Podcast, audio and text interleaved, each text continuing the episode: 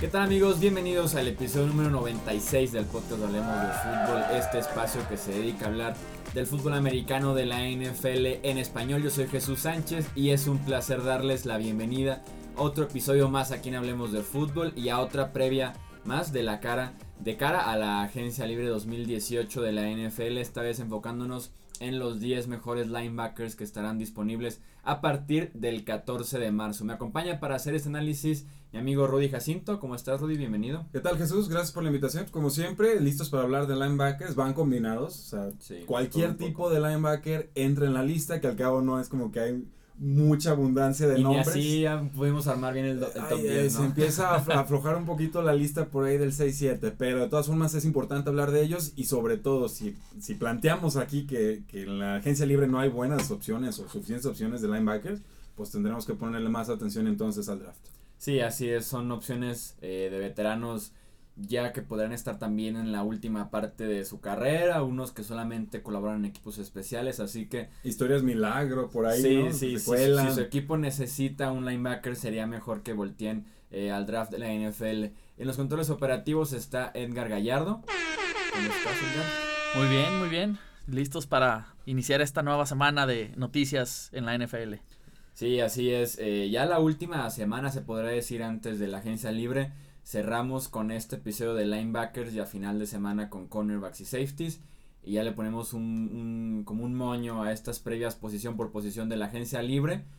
Y podemos hacer el anuncio oficial. Así es. De que nos estaremos aventurando con el primer video en vivo eh, en la historia de Hablemos de Fútbol. Ah, ¿Algún sonido? Ah, sí. Ahí está. sí, no, para anunciarles que el miércoles 14 de marzo, que es el día que inicia la agencia libre, estaremos haciendo un en vivo en el canal de YouTube y también en plataformas de redes sociales, en Twitter y en Facebook. Eh, para hacer análisis de los contratos que se van dando al inicio de la agencia libre, todos los acuerdos, estaremos iniciando por ahí de media hora, 20 minutos antes de que inicie oficialmente la agencia libre, que es a las 3 de la tarde, hora del centro. Y ya nos seguiremos una o dos horas más después de ya con el periodo abierto de agencia libre platicando de los acuerdos que se vayan dando en los primeros minutos que tiene este mercado de la NFL. Así que estén al pendientes de las redes sociales. En Facebook nos encuentran como Hablemos de Fútbol, en Twitter como Hablemos Food. Ahí estaremos compartiendo el link del en vivo, también eh, directamente en las redes sociales en diferentes plataformas. Así que muy al pendientes, 14 de marzo tendremos el primer en vivo de Hablemos de Fútbol en una fecha muy especial porque además es oficialmente el inicio del nuevo año de la NFL.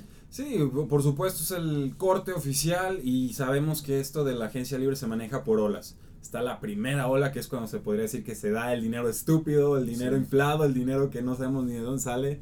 Eh, es cuando se firman los contratos más grandes. Una segunda ola que siguen siendo jugadores eh, muy importantes por general, o incluso pueden ser jugadores que corresponden por importancia a la primera ola, pero que se esperan para verdaderamente tomarle el pulso al mercado, que creo que podría ser el caso de Kirk Cousins si se espera que, escuchar ofertas. Creo que de todos los corebacks podría ser el caso. Sí, creo que si, en el en vivo no vamos a platicar mucho de contratos de, de corebacks. Y, y, sobre todo porque lo que es, eh, todos los equipos quieren a Cousins, ¿no? Por lo menos los que están interesados en corebacks en agencia libre. Si tarda en firmar, entonces eso también va a alentar el resto del mercado sí. de corebacks, porque los demás serían reemplazos, sustitutos, suplentes, planes B o C. Entonces, eh, muy interesante la dinámica, yo voy a estar muy al pendiente.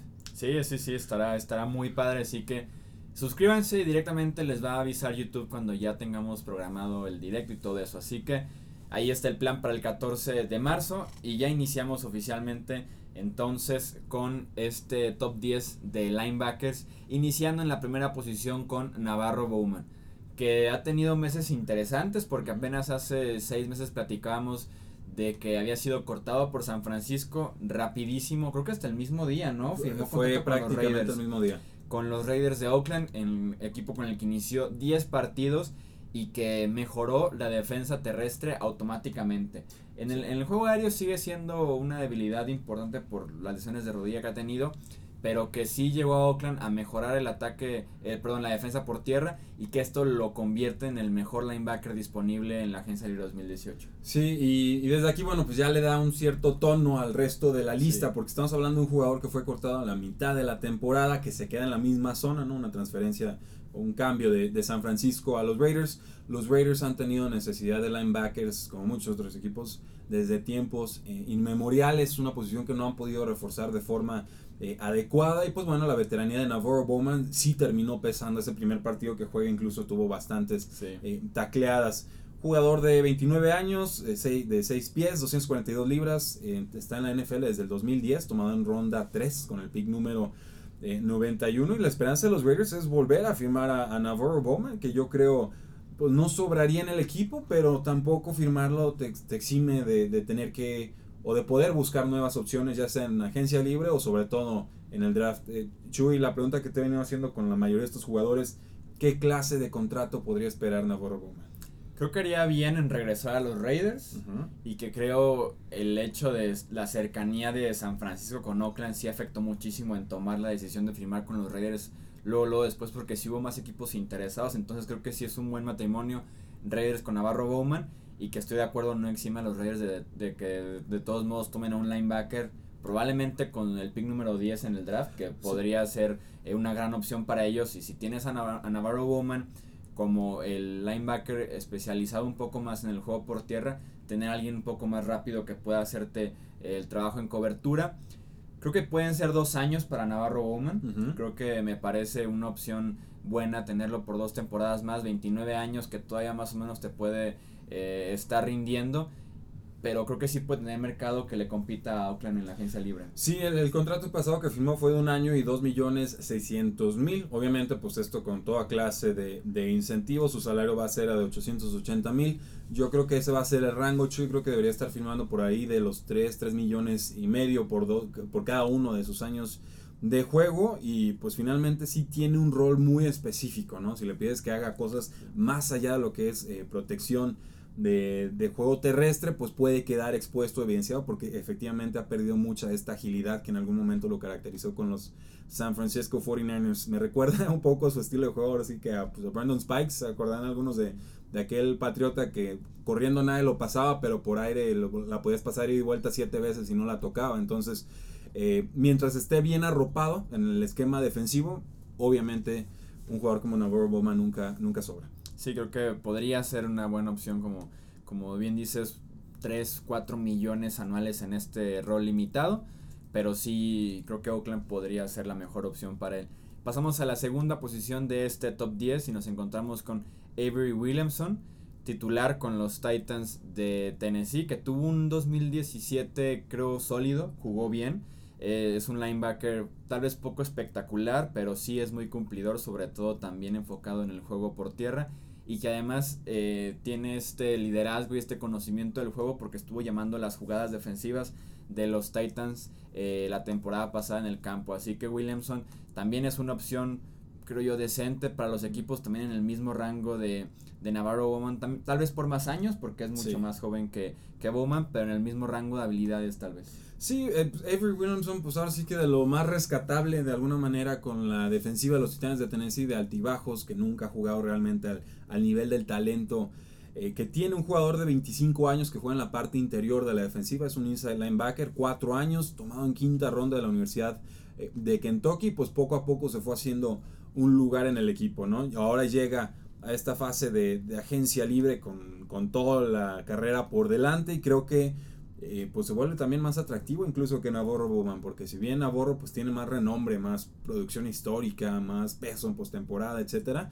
pues lo de Avery Williamson ha demostrado por lo menos liderazgo y de ser un jugador que te cumple y también te puede dar un poco de extra. Por ejemplo, la página de Spotrack.com está estimando que va a tener un contrato anual de 9.1 eh, millones de dólares anuales, un contrato de cuatro años eh, y me parece adecuado porque volvemos a esta idea de que a los equipos NFL les gusta tener jugadores de menos de 30, entonces si tiene 25 y lo firmo para cuatro, en que entre los 29 y que me cumple los 30 ya puedo reevaluar si, si vale la pena extenderlo no. Sí, cuatro años me parece un buen número para él tomando en cuenta así como bien dices que tiene 25 años 9 millones me parece alto. Está, está altito. Sí, me parece alto, pero si firma en esta primera ola que, que bien mencionabas de la agencia libre, siendo el linebacker entre comillas el más completo y que viene de, de la Sí. mejor temporada probablemente de todos los demás, tal vez sí se puede inflar su, su salario como el mejor linebacker disponible en la clase, aunque tal vez no lo sea de manera tan contundente. Sí, y me parece que sería un contrato top 5 en la posición, porque normalmente se le paga más a los exteriores que a los internos. Sí. ¿Por qué? Porque los exteriores son capaces de llegar al coreback si son muy buenos. Y los internos pues tienen otra clase de funciones, no siempre su, su trabajo es la de ir a, a presionar a mariscales de campo. Pero bueno, nuestro jugador número 2 en la posición de linebacker. Sí, así es. En los salarios de linebacker de 10 para arriba son los que son de élite, hablando de Luke Kuechly, de Jamie Collins, por ejemplo.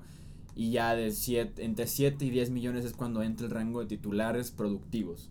Como se puede dar el caso de un, de un Donta Hightower, de un Michael Kendricks con los Eagles. Por ahí están en ese rango, entonces sí esperaría yo que esté entre los 7 y 10 millones el contrato del mejor linebacker de esta Y, agencia libre. y- y el tope salarial ha subido. O sea, Sí. es una realidad, está subiendo de 10 a 11 millones de dólares cada año. Entonces no se sorprendan de que cada vez estos contratos se vayan haciendo más grandes. Claro que esto es más notorio en la posición de coreback y seguramente también en, en cornerback y, y receptores. Eh, pero pasa también en alas defensivas, pasa también en la posición de tackles, no pasa desgraciadamente en la posición de, de corredores por, por muchísimas Sí. eh, razones externas a la, a la misma situación de los corredores, pero también yo esperaría que pasara con la posición de linebacker interior. Pasamos entonces a la tercera posición que le pertenece a Zach Brown. Este linebacker que jugó con los Washington Redskins la temporada pasada, que a mí me pareció de las mejores contrataciones que tuvo la agencia libre, sobre todo porque firmó muy tarde, o sea, Sí. firmó yo creo que un mes después de que se había eh, abierto el periodo con todo y que me parecía un linebacker sólido, que había tenido una buena temporada con los Buffalo Bills. Llega a Washington y confirma que tuvo, otro- tuvo otra buena temporada y él, a diferencia de Williamson y de Bowman, se especializa un poco más en el juego aéreo, un poco más eh, móvil en cobertura de pase. Sí, y bueno, eh, por ahí la estadística siempre la, la sacan, por lo menos en círculos muy analíticos, muy profundos, que es cuatro veces más probable que pierdas por el juego aéreo que por el juego terrestre, o que si tú trazas una correlación, eh, tiene mayor poder predictor que tengas un buen juego aéreo a que tengas un buen juego terrestre. Entonces también tiene lógica que los jugadores que saben defender el juego por aire, pues sean mejor pagados o sean más Sí. cotizados que los mismos jugadores que se especializan más en las cuestiones eh, terrestres. Eh, Zach Brown, linebacker número 53, 28 años, jugador de 6'1, 251 libras, egresado de la, uni- de la Universidad del Norte de Carolina. eh, segunda ronda del 2012 y pues como bien menciona Chuy, un jugador que ha estado jugando a, a descuento con los Bills, ha estado jugando a descuento con los Redskins. Su contrato fue de un año 2.3 eh, millones de dólares en el marzo pasado. Y pues está buscando 10 millones de dólares. No creo que los consiga. Pero me parece que que va a estar consigue. bastante más próximo a esa cifra alta que a lo que ha estado cobrando últimamente con total merecimiento. Sí, probablemente ya es como su turno de un contrato de dos, tres temporadas por lo menos. Lo ha demostrado. Sí, y estamos hablando creo yo de un promedio muy similar al de Williamson de unos 7, 8 millones de dólares anuales. No va a llegar al, al dígito de los 10, Ujú. ni, ni para arriba de eso. Pero creo que sí también le caería bien a Washington empezar a negociar con él desde ahorita, porque de por sí la defensiva de los Redskins por tierra tuvo problemas, por el centro tuvo Mucho. muchos problemas, entonces le caería bien retener a Zach Brown por lo menos para encontrar cierta consistencia de cara a la próxima temporada. Sí, y es un jugador que te puede jugar en el 4-3, que te puede jugar en el 3-4, o sea, cualquiera con 3 adelante, 4 atrás o 4 adelante, 3 atrás, es un jugador con esa clase eh, de, de versatilidad. Con Washington jugó en la parte interior. Pasamos a la cuarta posición de este top 10 y tenemos a Demario Davis, el que probablemente es mi jugador favorito de, de este top 5. Por lo menos es el que se puede mantener en el campo durante los tres downs. Con los Jets en la temporada pasada fue líder en tacleos, fue líder en capturas y como les decía es muy efectivo eh, en el juego por tierra. También puede presionar al quarterback, tiene la velocidad suficiente para también eh, cumplir con una que otra rota en cobertura, ir de lateral a lateral. Así que creo que de Mario Davis, de ese top 5, es el más completo y del que más te puedo ofrecer si no tienes a ningún linebacker, si estás Sí. buscando a alguien que para iniciar de cero en la posición, creo que podría ser la mejor opción de Mario Davis y que los Jets harían bien también en, en regresar con él. Sí, pero estoy revisando, por ejemplo, que la oferta de los Jets sería de 4 millones de dólares. No, Yo no, creo que no, le- va los va a dar dos cachetadas, las gracias y se va a azotar la puerta. Eh, de Mario Davis, linebacker número 56, 29 años, jugador 6'2, 248 libras, egresado de Arkansas State, un jugador de tercera ronda en el 2012. A ver si te suena familiar esta historia, Chuy. El jugador está buscando entre 8 y 10 millones de dólares anuales. ¿Te suena? todos los de arriba. Sí, o sea, todos están buscando ese rango. En el mismo mercado. Se quieren trepar, digamos, a la ola y, y, va a haber efectivo para que lo puedan intentar, pero no todos van a llegar. Y que la ola se va a caer cuando uno firme por debajo y ya y se quedaron. El, el mercado automáticamente puedes, puedes, apostar a que va a subir o va a bajar el mercado. Yo creo que va a subir, el dinero así, así se presta. Eh, aunque digamos que el talento quizás no se equipare a lo que a la inflación esperada de la posición. Sí pero bueno, un jugador calificado muy bien por Pro Football Focus como linebacker interior, fue el número 5 de todos los que tuvieron suficientes snaps para calificar. La oferta de los Jets, digo, la verdad es que está de risa, tienen muchísimo dinero. Si en realidad lo quieren retener, lo van a poder retener, pero eh, también me queda claro que los Jets, aunque tengan dinero, no lo quieren ya estar gastando de, de formas muy, muy alocadas. Y pues en una de esas, si no llegan con Cousins y tienen que gastar sí o sí todo lo demás, espacio salarial, pueden apostarle ya fuerte. ¿Cuánto? A ver si traes el dato en mente, Chuy. ¿Cuánto tienen que gastar los equipos cada cuatro años? Es como el 89% del... Que sí tienen que gastar como arriba del 80% del cap sí es. yo tenía la idea que era como el 89% y nada más van difiriendo y al cuarto año entonces lo gastan de golpe y ahí es cuando se ven aún más inflados los contratos. O sea, vas ahorrando, vas ahorrando, vas ahorrando. Cuando por ley ya tienes que gastar, eh, pues se ven estos contratazos. Y por eso vemos equipos que les cuesta mucho atraer talento, ¿no? específicamente los Cleveland Browns y tienen que estar pagando a sobreprecio o los Oakland Raiders mucho tiempo también tienen que estar pagando extra por el digamos la prima de no competitividad o no no esperarse que llegues a, a postemporada. Es 89% en cuatro años. Ah, ¿qué tal? No, no, no tan mal. ¿Qué no, no, que, se, el dato. que se note la maestría en finanzas, por favor. Seguimos. Sí, retomando el tema de Davis, los Jets creo que van a terminar pagando lo que pide harían bien en traer al líder de tacleos, líder en capturas. Ya lo perdieron una vez. Sí. Eh, fue tomado por los Jets en el draft de Mario Davis, pero después fue cambiado a los Cleveland Browns y después regresó de los Browns a los Jets. La especialidad de los Jets, ¿eh? Soltar jugadores y que les lleguen de ricochet. Sí, y rindió muy bien así como para que lleguen a un punto medio. 7 millones me parecería una opción buena para Mario Davis como, en, como linebacker titular productivo en ese segundo nivel de, de salarios en la NFL en la posición de, de, linebackers. Y para qué volver a perder a Mario Davis como viene una temporada muy buena específicamente en el sistema de, de Todd Bowles y los Jets. Sí, que fue el reemplazo de Harris en su momento, del otro linebacker mucho más veterano. Eh, Spotrack está calculando que estaría cobrando entre los 5 y los 5.1 millones de dólares anuales. Entonces aquí ya también, por lo menos en la expectativa de mercado, ya vemos cómo se empiezan a, a decrecer los montos. Para cerrar el top 5 hablamos de Nigel Bradham, eh, linebacker que viene de ser campeón del Super Bowl con los Philadelphia Eagles y que de toda la defensiva sonaban mucho los nombres, obviamente de la línea defensiva, de los safeties, se hablaba mucho de eso, pero también Nigel Bradham era como el centro y corazón de esa, de esa defensiva justo como linebacker central y tenemos un caso como el de Mario Davis de un linebacker que nunca sale eh, del terreno de juego, que se mantenía en el campo durante los tres downs y viniendo de un equipo campeón podría ser el caso de que se infle un poco más su salario eh, para la próxima temporada. Y aquí sí yo descartaría por lo menos en la parte lógica del espacio en el tope salarial un regreso a Filadelfia que por si tienen problemas así como para todavía apostarle y ganar una subasta por Nigel Braham. Sí, hay, hay, prioridades, me queda claro que Nigel Braham probablemente no sea una de ellas, jugador de 28 años, juega como linebacker exterior, 6 años de experiencia en la NFL, tomado en ronda 4 en el 2012, un jugador egresado de la Universidad de Florida eh, State. El contrato que estemos esperando, aunque los tenemos en posiciones distintas, Potrack está eh, calculando 5.9 millones de dólares anuales, en realidad ya cuando estás jugando en dentro del mismo millón ya lo que cambian son incentivos o si te sueltan un poco más de dinero anticipado como dinero garantizado en lugar de que sea dinero o sueldo anual. Y que también se infla como, como te decía por ser campeón. Sí, por supuesto. Eso pesa siempre y lo vamos a ver en todos lados. En todos lados. Sí, pero aquí estamos hablando de un jugador de 28, 29 años próximamente, entonces pues dos años parecería una cantidad eh, razonable.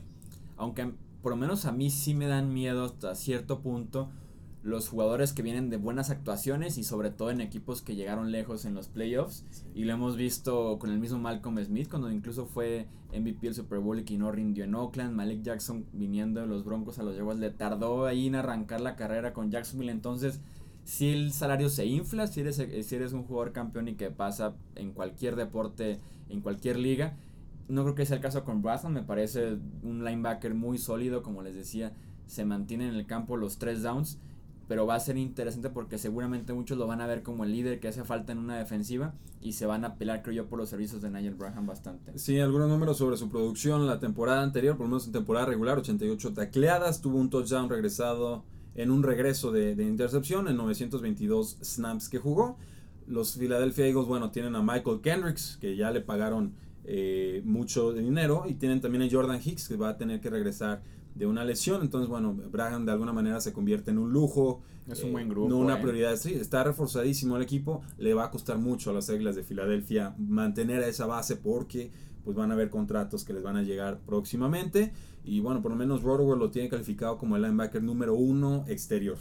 Por lo menos eh, ya se habla de la salida de Vinnie Curry, que era de los que estaba involucrados en la rotación de pass rushers para llegarle al coreback.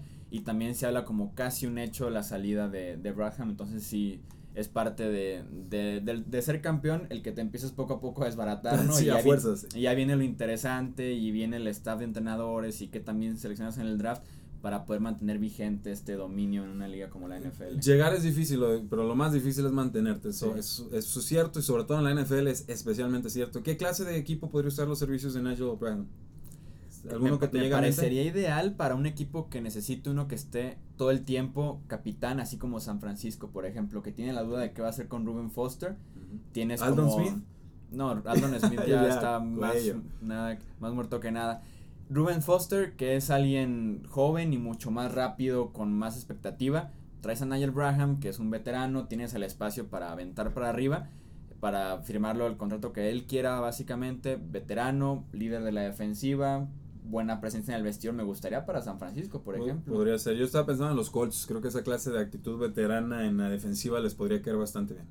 Me, me gusta los Colts y más porque siempre que hablamos de, de prospectos defensivos, de en qué equipo nos gusta o decimos Colts y ya inserta otro equipo sí, porque también les Hay muchas todo. tienen muchas necesidades los Colts, así es. Sí, me gusta o incluso para que lo firmen los Browns. Pues como, ahora como la opción segura. A tirar dinero por el cielo, sí. O que peleen por Mario Davis y lo traigan de regreso. Ahora, si quieren, hay tanto dinero que si quieren los firman a los dos. Sí, pues o sea, hay suficiente dinero para realmente reestructurar una franquicia a golpe de billetazos. Hay que ser inteligentes, apostar por el talento correcto y obviamente reforzarte bien en el draft.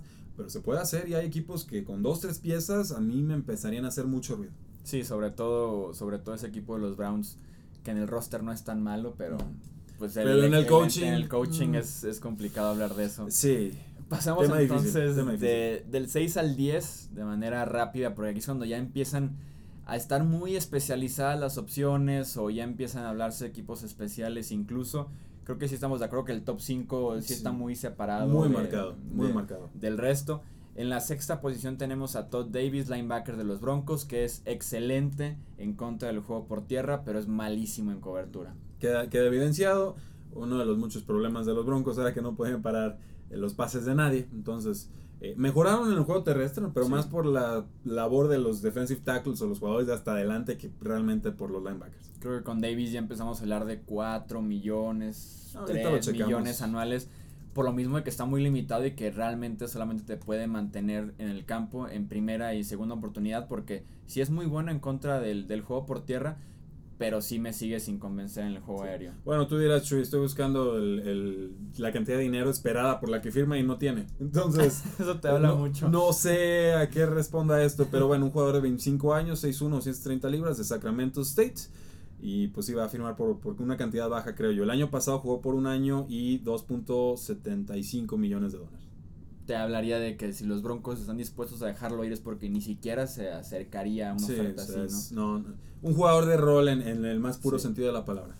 Preston Brown es nuestro siguiente nombre en la lista, un linebacker cumplidor, que también no es nada espectacular, pero tiene de vez en cuando buenas actuaciones y que incluso el mismo Preston Brown ya se candidateó para firmar con los Patriots, ¿no?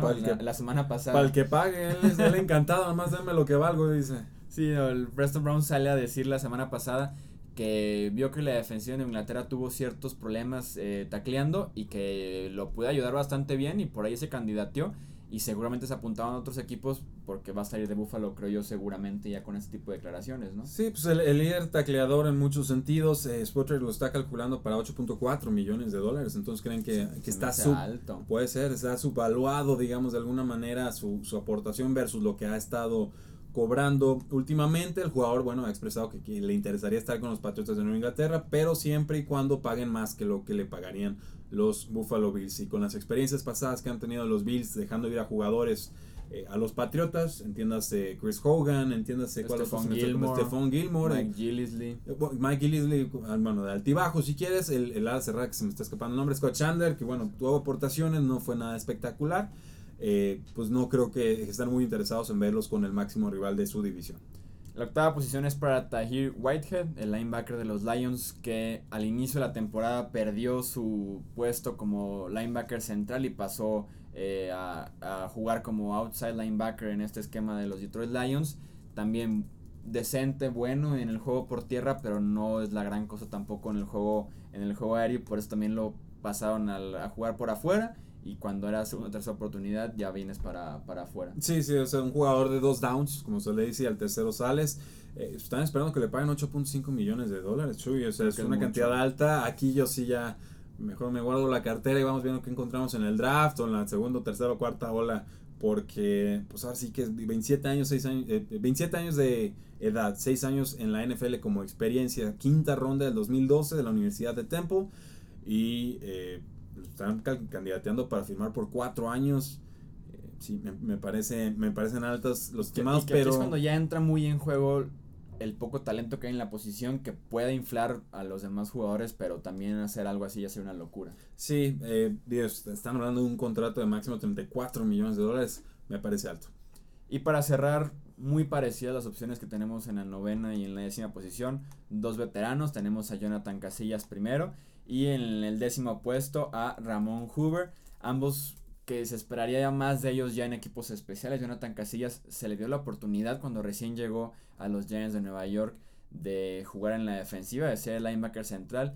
Quedó a deber como prácticamente cualquier linebacker que han intentado poner ahí los Giants. Y entonces tanto Casillas como Hoover podríamos verlos nada más eh, en la opción de, equipos especiales, creo yo, para la próxima temporada. Y un rol muy limitado en la defensiva. Eh, sí, creo que van a tener un mercado más frío de lo que ellos eh, quisieran. Jonathan Casillas firmó con los Gigantes de Nueva York cuando los Patriotas ganan el Super Bowl 49. Parte de esta idea de que quieres un pedacito del equipo eh, campeón, obviamente. De ese equipo se llevaron a Chamberlain y se llevaron a Jonathan Casillas y los dos ahorita ya van a ser agentes libres después de un paso triste por los Giants. Sí, sí, pero pues no solamente ellos, ¿no? Hay muchos que también están teniendo un paso triste, entonces yo no sé qué tanto achacárselo realmente al jugador o qué tanto decir, bueno, es que ahorita no hay condiciones en ese equipo en particular para que los jugadores eh, buenos o aceptables puedan producir a ese nivel. Entonces todos bajan de, de, nivel, ¿no?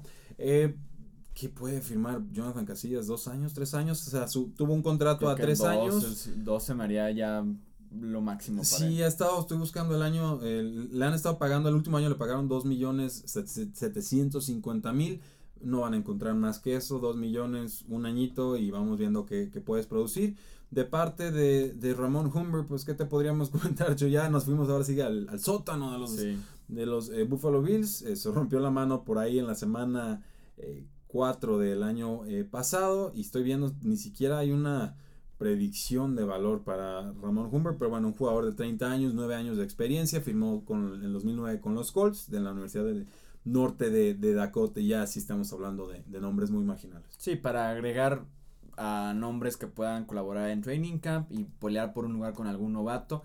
Pero sí, si, estamos, si estamos hablando de un linebacker de 30 años, de 31 años, a veces es mejor ir con un linebacker de sexta, séptima ronda, que sí te puede aportar un poco más en equipos especiales incluso, entonces... Que tenga un, cierto, no, que tenga un cierto techo de, bueno, no sé si me pueda dar un poquito más con esta clase de jugadores, pues ya sabes lo que te pueden ofrecer a veces hay que rellenar posiciones en el sentido, bueno, con que me cumpla con los snaps, aunque no sea un plus muy, muy marcado, eh, pues mientras podamos cubrirlo de alguna manera y es, y es la clase de jugador que eventualmente busca reemplazar. O sea, lo firmas, pero siempre estás con un ojo puesto a ver con qué clase de jugador lo puedes mejorar la posición. Eso fue todo entonces por este repaso de los 10 mejores agentes libres en la posición de linebackers. Como les decíamos, es la penúltima edición que tenemos de, de estas previas. Ya solamente nos queda la secundaria. Vamos a juntar cornerbacks y safeties para cerrar con estos eh, top 10. Y pateadores. Y pateadores no vamos a hacer nuevamente. Es más, ¿Fullbacks? si en el en vivo en algún momento no tenemos nada de qué hablar en ese 14 de marzo, De plano. de que no hay ningún contrato, no hay ningún acuerdo nuevo, Rudy tienes 30 segundos para hablar de, De, de pateadores. Y me va a sobrar tiempo, mira. Porque ahorita Sí. va a caer otro agente Sí, libre, te va a ¿no? sobrar tiempo. Seguro, seguro, seguro. Eh, pero muchísimas gracias por estar en los controles. Muchas gracias, Jesús, Rudy. Rudy, muchísimas gracias. Al contrario, gracias por escucharnos. Síganos en Facebook, síganos en Twitter, síganos en YouTube, suscríbanse. Si les gusta mucho esta clase de contenido, compártanlo con sus amigos. Es la única forma en la que este proyecto crece. Hemos tenido muy buena respuesta en la casilla de comentarios ahí en, en YouTube. Estamos muy contentos, pero pues ahora sí que los necesitamos para que este proyecto, proyecto salga eh, a flote. Podrán presumir en su momento que ustedes fueron de los primeros que se enteraron de, de Hablemos de Fútbol cuando esto sea una sensación mundial. Esperemos llegar a ese, ese punto. Soy un soñador, perdón, perdón. Yo soy Jesús Sánchez, esto es Hablemos de Fútbol. Nos escuchamos en el próximo episodio. Hasta luego.